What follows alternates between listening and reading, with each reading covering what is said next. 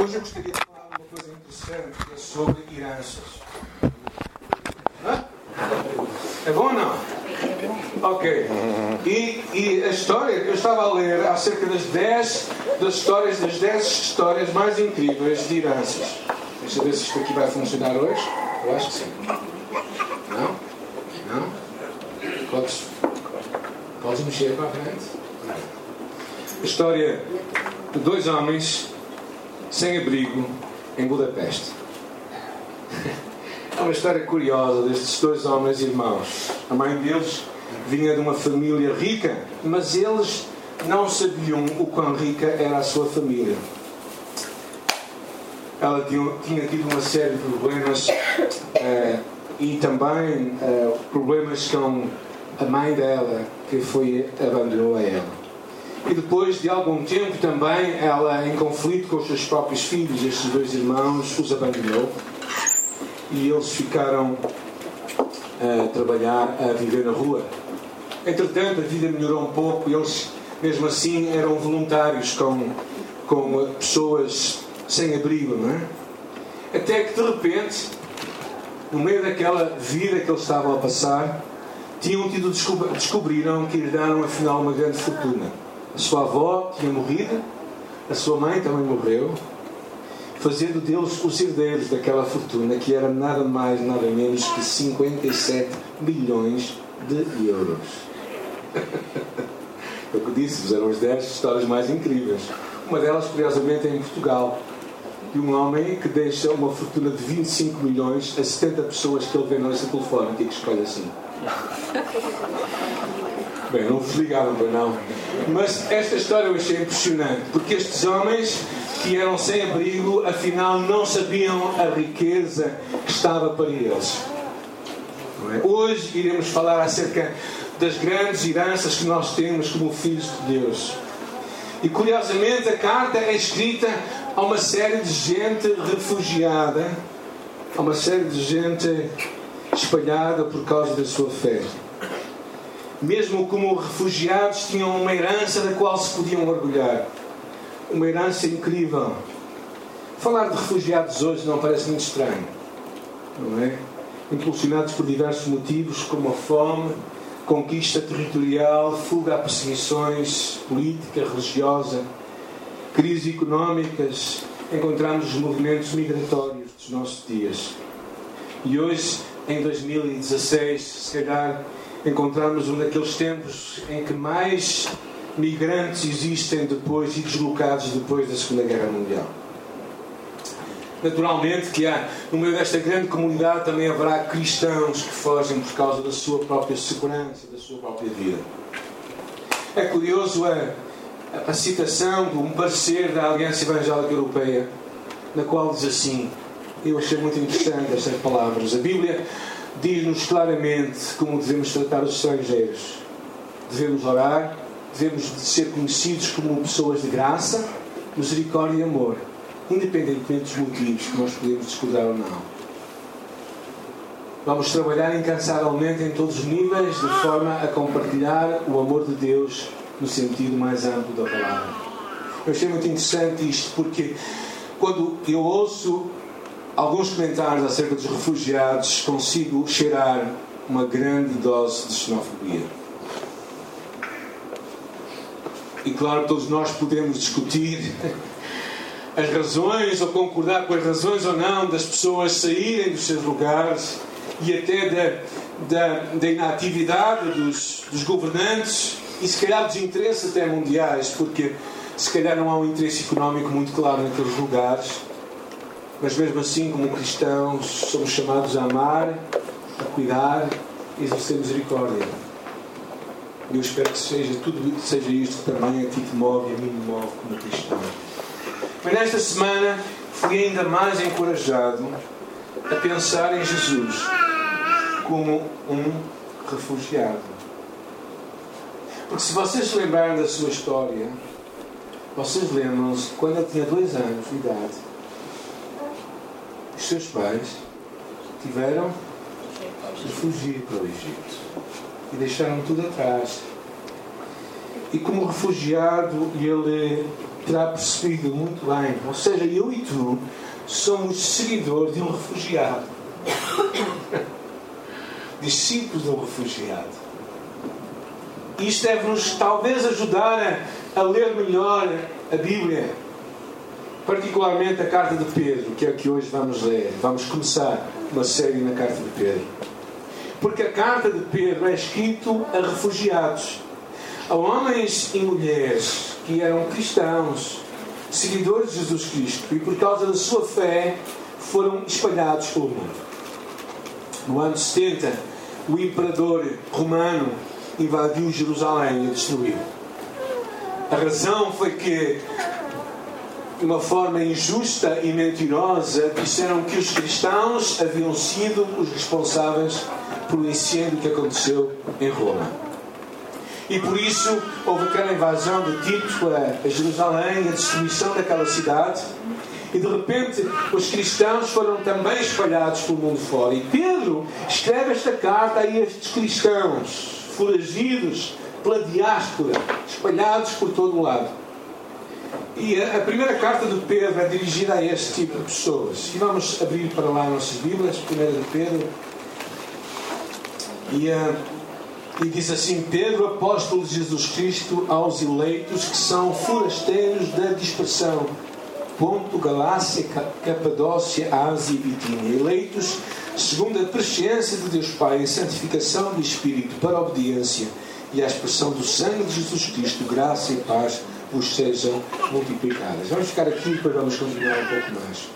Pedro, este impetuoso homem, Pedro, é, o apóstolo ou enviado especial. Quando pensamos em Pedro, o que é que vem à tua mente? A mim vem-me três coisas imediatamente. A primeira delas é que Pedro era um homem resoluto. Era um homem que tomava decisões e ia com elas para a frente. Não, não, não chegamos aí. Uh, ia com elas para a frente e ele avançava para frente e para trás. Era um homem que tomava decisões, não ficava ali no meio. Há muita gente que verdadeiramente são pessoas que nunca tomam decisões na vida, estão sempre a adiar decisões. Acho que há uma, há uma, há uma, há uma expressão para isto, não é? E isto é, é péssimo. Eu detesto trabalhar com pessoas assim. Tu perguntas uma coisa, ele diz eu vou pensar no assunto e fica a pensar o dia todo e no dia seguinte diz bem, eu pensei melhor e não vou. E, e Pedro, com muitas coisas, era um homem resoluto era um homem que abraçava projetos, entusiasmava, se entusiasmava os outros à sua volta. E faz muito lembrar a história de um homem chamado Lutero. Alguém sabe quem era Lutero? Quem era Lutero? O pai da reforma protestante, não é? E quando houve um encontro chamado Dieta de Worms, dieta não é já dieta, não é? Dieta era um, era um encontro, era um ajuntamento, uma conferência e naquela altura o imperador V, Carlos V, se volta para ele e lhe dá a oportunidade para que ele renuncie as 95 teses que ele tinha escrito, na qual declarava a sua fé em Cristo somente.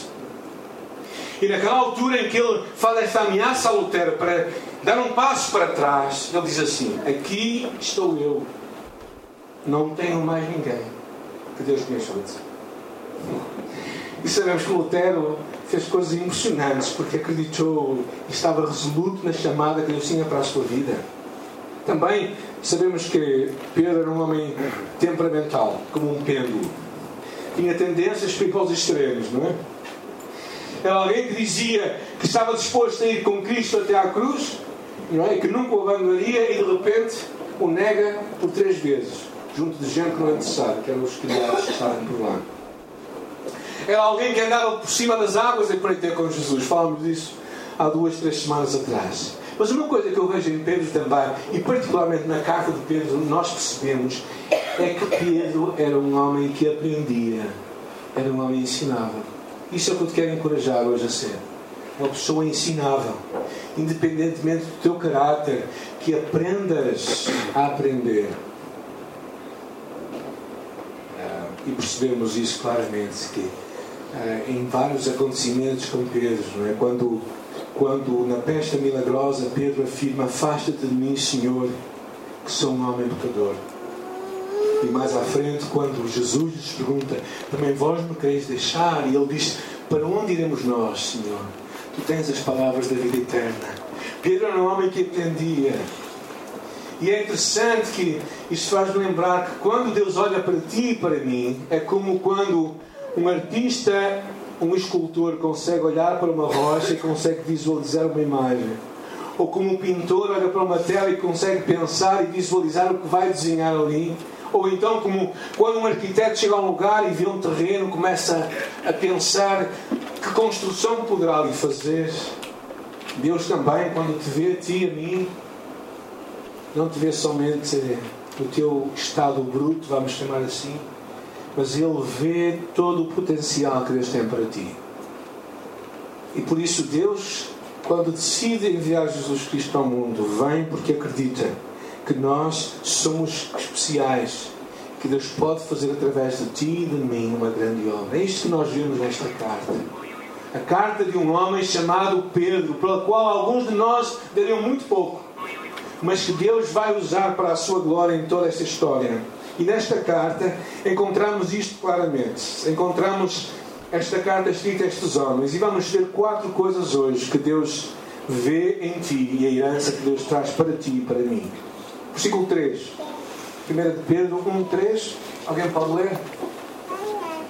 Bendito seja Deus e Pai do nosso Senhor Jesus Cristo, que segundo a sua grande misericórdia, nos gerou de novo para uma viva esperança, pela ressurreição de Jesus Cristo dentre os mortos. Aqui há, uma, há duas grandes verdades que eu quero ver contigo. A primeira delas é que a primeira grande herança é que nós experimentamos o novo nascimento.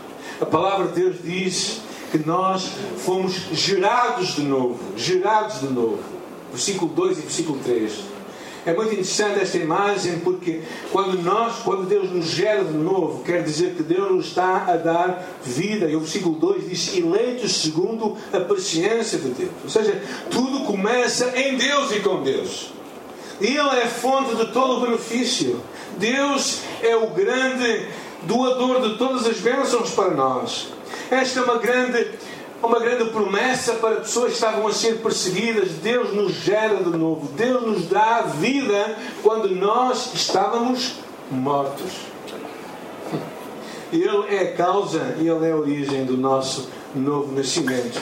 Aí claramente diz pela graça, pela sua misericórdia, algumas versões dizem, outras dizem pela sua graça. O que significa que eu e tu não fizemos nada para merecer a salvação que Deus dá. Graças a Deus. Por isso é que nós dizemos graças a Deus. Porque eu e tu não merecemos nada. E é interessante pensarmos nisso. A primeira grande herança que Deus traz para ti e para mim, e ao mesmo tempo um desafio, é para nós experimentarmos o quê? O novo nascimento. O novo nascimento, o nascermos de novo. Mas a segunda verdade que está aqui, que é muito interessante, nos regenerou para o quê? Uma viva esperança. É interessante, vivemos uma vida cheia de esperança. Uh, pessoas que estavam a ser perseguidas. Esta carta é escrita para a gente assim: refugiados. Pessoas que estavam ameaçadas de mortes precisavam de ter muito bem clara a razão da sua vida. Eu vou já falar sobre esta imagem aqui. A esperança dos filhos de Deus é uma esperança viva, não somente no seu objeto, mas também no seu efeito. Temos uma firme convicção, uma segura, uma certa e uma real convicção. Temos uma esperança. Esta imagem que não dá muito para ver, porque é verdadeiramente uma pintura, e de qualquer maneira eu poderia pôr muito, muito maior ou não, mas o que vem ali no centro são dois homens a serem incendiados na Inglaterra. Na altura da reforma inglesa, um desses homens chamado Latimer, que foi contemporâneo de Wycliffe, precursor da reforma inglesa, amarrou-se, foi amarrado às estacas e foi queimado vivo, juntamente com outro homem chamado Riley, também condenado. E este homem vira-se para Ridley em voz alta e diz assim: Estamos a acender uma fogueira na Inglaterra pela graça de Deus que jamais se vai apagar. Se fosse tu e eu, o que é que diríamos? Diríamos, ai ai. Iríamos queixar, começaríamos com grandes lamentações. Mas este homem tinha a convicção que aquela fogueira nunca mais se iria apagar, e foi verdade. A vida daqueles homens fez que uma fogueira se acendesse naquela Inglaterra, em que muita gente veio conhecer a Deus. Porque Jesus ressuscitou, a nossa esperança é muito além do que esta vida. Por isso é que mesmo refugiados, os, os cristãos aqui, tinham esperança, uma viva esperança. E é por isso que eu e tu também esperamos em Cristo não somente nesta vida, mas também na vindoura. Ou seja, esta é uma grande verdade. Agora, é interessante, já vimos que uma das grandes heranças é que Deus nos fez nascer de novo. Outra grande herança é que nós podemos viver uma vida cheia de esperança. Ou seja, não temos que, que ficar em desespero. E a terceira verdade é no versículo 4 até 9, que diz assim: Para uma herança incorruptível, sem mácula, imarcessível, reservada no céu para vós outros, que sois guardados pelo poder de Deus, mediante a fé para a salvação preparada para se revelar no último tempo. Nisso exultais, embora no presente, por breve tempo, se necessário, sejais contristado por várias provações, para que, uma vez confirmado o valor da vossa fé, é muito mais preciosa do que o ouro que parece, mesmo apurado pelo fogo, de um louvor, glória e honra na revelação de Jesus Cristo, a quem não havendo visto a mais, ao qual não vendo agora, mas crendo, exultais com alegria indivisível e cheia de glória, obtendo o fim da vossa fé, a salvação da vossa alma.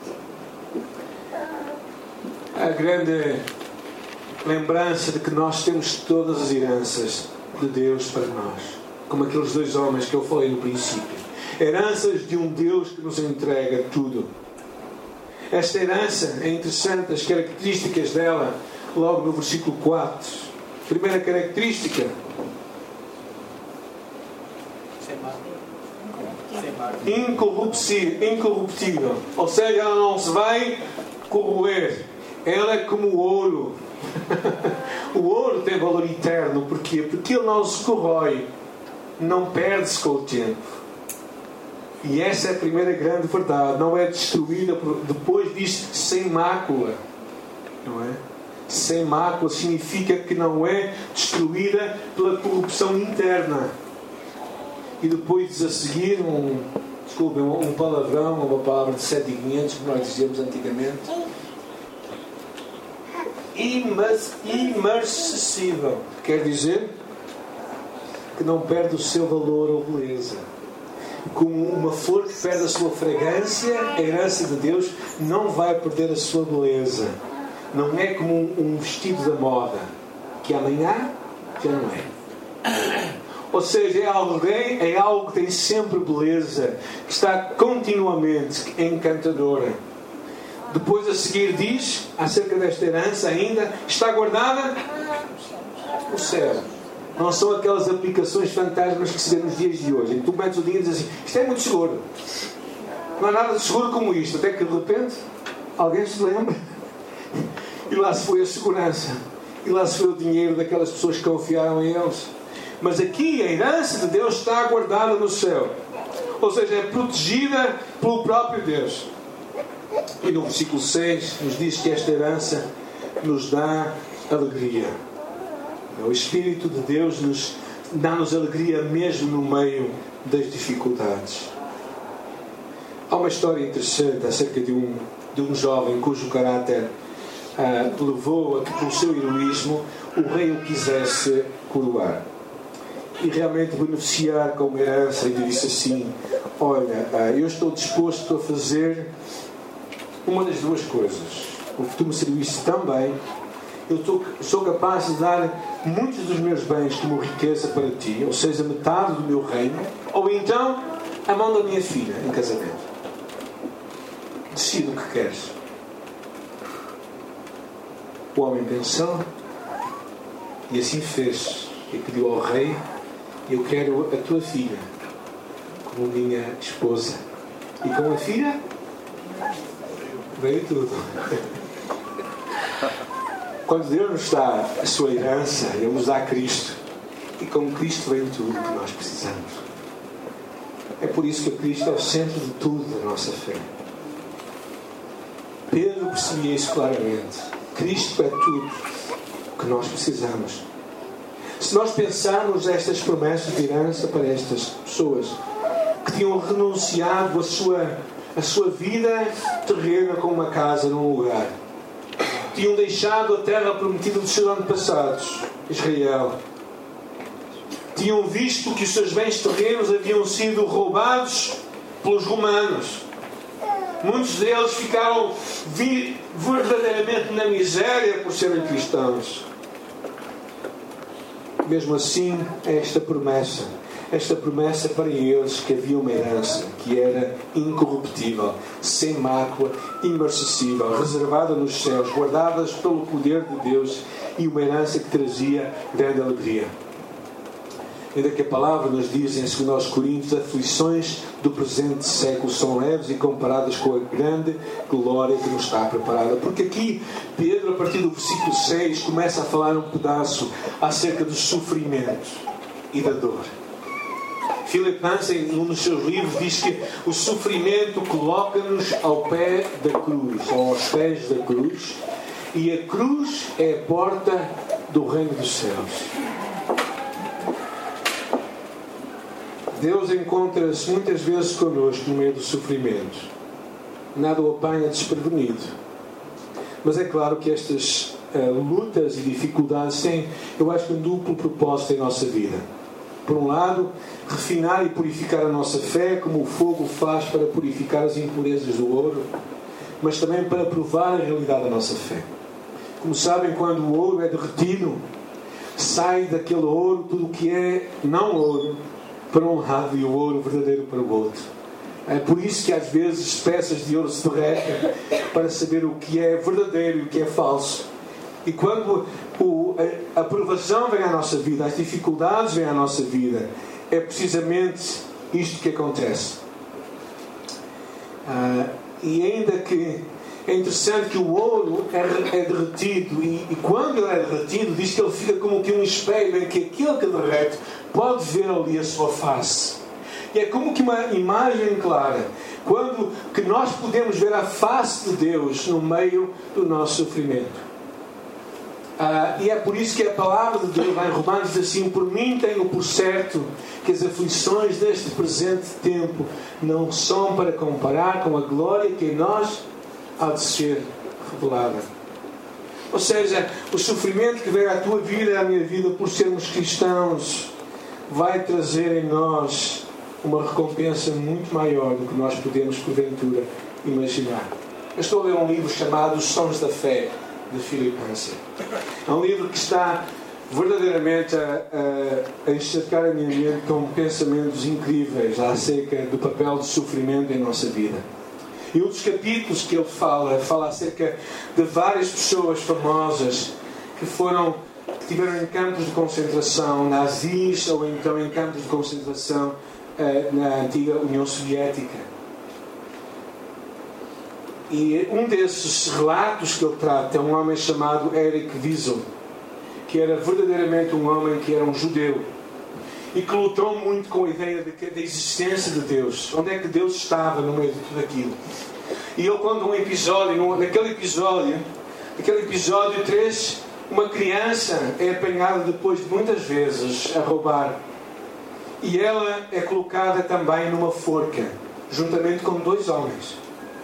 Três homens colocados numa forca. Mas numa daquelas forcas estava um rapaz pequeno, com menos de 15 anos com fragilidade muito grande. E no momento em que a forca é, é, é retirada, em que, em que as pessoas são penduradas na forca, viu-se o sofrimento deles. E aqueles dois homens, pelo seu peso também, passado poucos minutos, estavam mortos. Mas a criança ficou lá, mais de uma hora vivo.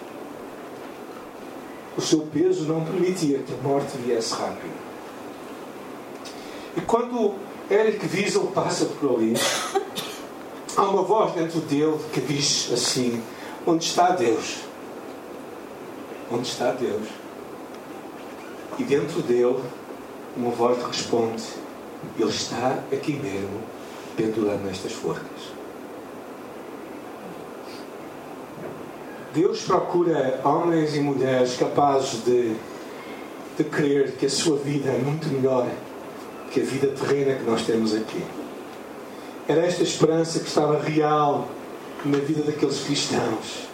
Acreditarem que tudo não se resume ao conforto dos nossos dias, mas há um preço, uma glória muito maior que os nossos olhos não conseguem ver. O versículo 7 diz que no meio daquele sofrimento, diz que a vossa fé é muito mais preciosa do que o ouro, mesmo apurado por fogo, vai redundar em louvor, glória e honra a Jesus Cristo ressurreto. Agora somos filhos de Deus, mas quando o virmos seremos semelhantes a Ele, diz 1 de João. Eu e tu, quando virmos Jesus, seremos semelhantes a Ele, seremos tal qual Ele é. E esta é a grande certeza do apóstolo Pedro é como na altura em que Jó passa todo por aquele sofrimento. E Jó era um homem, nos nossos termos, bem-sucedidos na vida. Tinha uma grande família, tinha muita riqueza. Era um homem que nós dizíamos que tinha a bênção de Deus sobre ele. Alguns de nós usaríamos até como exemplo de prosperidade, até que de repente Deus permite que o tapete lhe seja tirado e ele começa a perder tudo. Uma, duas, três coisas: família, o dinheiro e a saúde. E no meio da, daquela miséria, no final do livro de Jó, encontramos as suas palavras. Eu te conhecia só de ouvir falar de ti, mas agora os meus olhos te veem. E é por isso que aqui é dito, interessante, o versículo 8. A quem não havendo visto a mais, o qual não vendo agora, mas crendo, exultais com grande alegria. Mesmo que o nosso coração, mesmo que os nossos olhos não possam vê-lo, o nosso coração pode possuí-lo. Napoleão, uma dada altura, disse uma coisa interessante. Diz assim: Um extraordinário poder de influência e comando aos homens foi dado a Alexandre, o Grande, a Carlos Magno e a mim também. Mas o nosso, a nossa, no nosso caso, a presença pessoal é necessária. Mas Jesus tem influenciado e comandado os seus súbditos sem a sua presença corporal visível por mais de 18 séculos. Este Jesus que está presente na história desde sempre, é dele o comando de todas as coisas.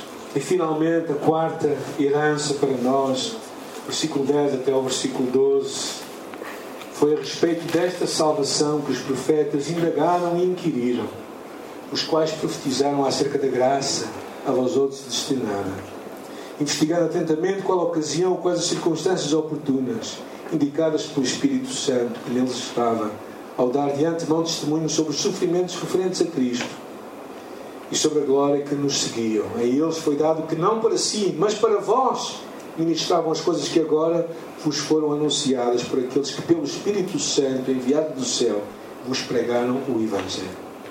Uma chamada para tu e eu ficarmos firmes na graça que há no Senhor Jesus Cristo, na salvação que vem dele, que vem pela graça.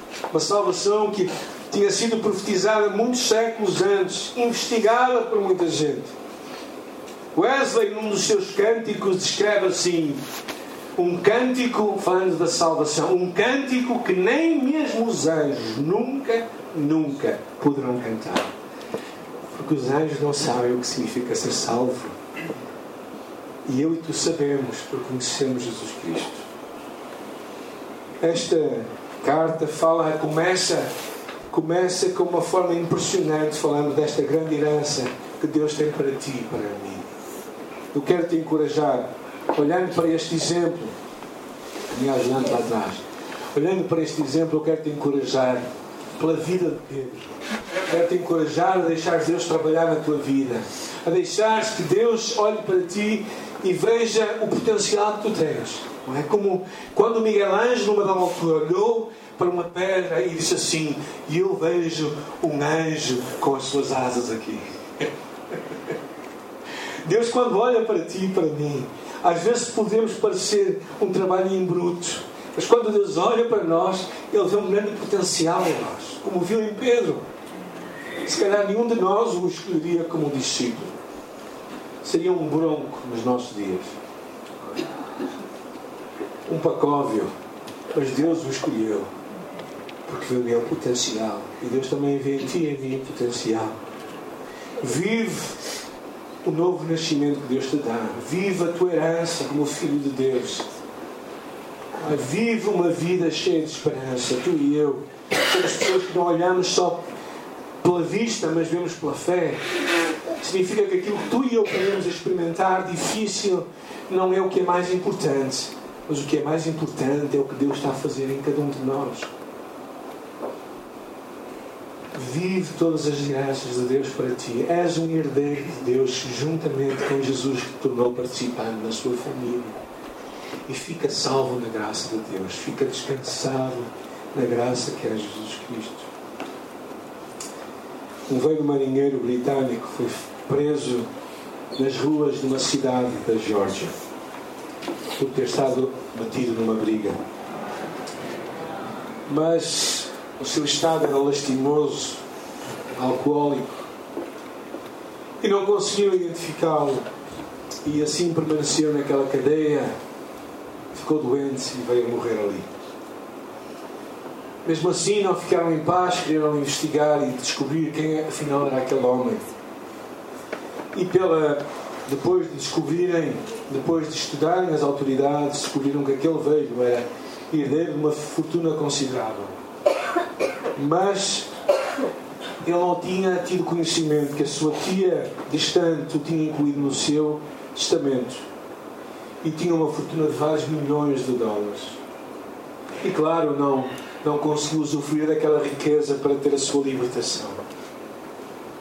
Penso que tantas vezes eu e tu temos tantas promessas de Deus para nós.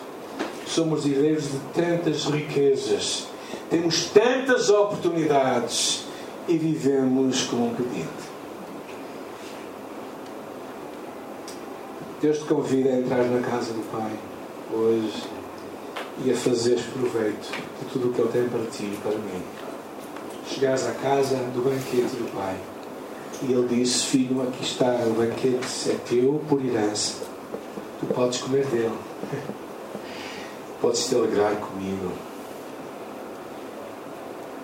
E que Deus não deixe que a, a nossa visão materialista e tantas vezes enganada pelos pensamentos deste mundo nos levem a pensar que a tua e que a minha vida é o que eu tenho aqui, hoje e amanhã. Eu não penso que Deus queira que nenhum de nós viva miserável, mas também não penso que Deus queira que nós fiquemos fascinados tanto com as riquezas em que deixamos de escolher as riquezas eternas que Deus tem para nós. E que por causa de uma coisa sem sentido e sem valor.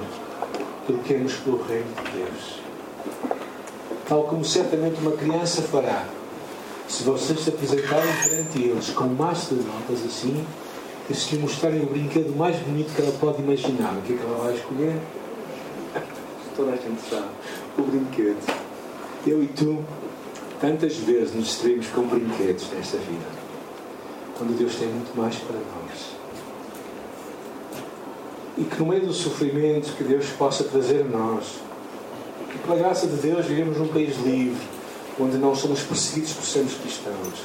Podemos de vez em quando ouvir umas piadazinhas, mas não há nada de mal com isso. Temos, podemos rir se calhar.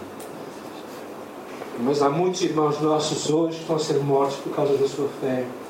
Há muitos irmãos nossos hoje que estão a passar vidas de miséria em muitos lugares. Estava com um pastor meu amigo nos pedir há uns dias atrás. Porque uma obra com, com crianças abandonadas. Falávamos das dificuldades que eles passam.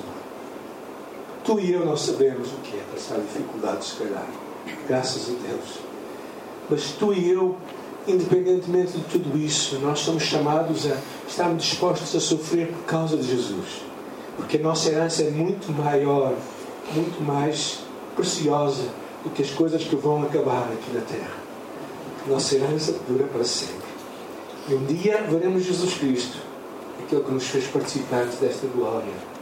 Quando pensamos que esta mensagem foi escrita aos refugiados da dispersão dos dias do primeiro século, deve fazer encorajado. A mim me encoraja muito. Porque aqueles homens perceberam que, afinal, mesmo forasteiros, mesmo refugiados fugindo de um lado para o outro por causa da sua fé, sem uma casa para viver, sem um conforto para ter, mesmo assim, Deus tinha coisas muito maiores para eles, como tem para ti e para mim.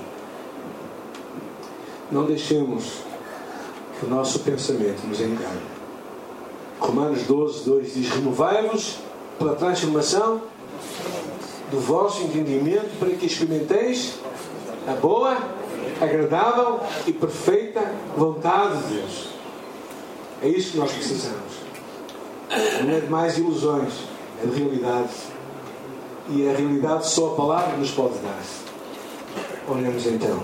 Senhor, esta manhã eu fico encorajado pela história que leio acerca de Pedro, um homem que caminhou contigo, um homem que experimentou mudanças, um homem que viu o poder do Evangelho.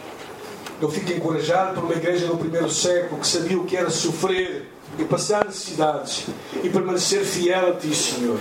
Eu fico encorajado, Pai, porque eles não voltaram atrás, eles não perderam coragem, eles não, eles não acharam, Pai, que aquilo era um castigo de Deus, mas perceberam que havia riquezas muito maiores que este mundo não lhes podia dar, mas que Tu lhes darias um dia, quando eles estivessem perante Ti. E, Senhor, eu quero orar também para que cada um dos meus irmãos e, e a mim também, Senhor, que tragas esta firme convicção da tua herança para mim, Senhor, de que o mundo pode passar um instante, os nossos pais podem morrer e não nos deixar nada. E nós podemos, calhar, nada deixar para os nossos filhos, mas, Senhor, a maior herança é a nossa fé em Ti. Nossa confiança no Teu amor por nós o nosso alinhar da nossa vida com os valores eternos. Termos a bússola com o ponteiro para o lugar certo. E é isso, Pai, que eu oro, Pai, para que não nos deixemos enganar por um mundo que está corrompido com pensamentos de mentira. E tantas igrejas também a pregar coisas que não têm nada a ver com a verdade. Mas, Senhor, que nós te busquemos com o nosso coração. E, Senhor, consigamos te ver a Ti no meio do sofrimento. Particularmente aquelas pessoas que nós amamos e que às vezes não temos muitas respostas para lhes dar. Que nós possamos ver Cristo, até mesmo nas forcas. E que a nossa fé não se abale, Pai, por isso, antes, pelo contrário, possa crescer ainda mais. Porque se nós conseguimos pensar nisso, é porque há um Deus que é amoroso e que é bom que é perfeito. É isso que move o nosso coração esta manhã também para te amarmos e para te buscarmos e orar que em nós produzas a tua obra e em nós faças Cristo brilhar para a tua glória e honra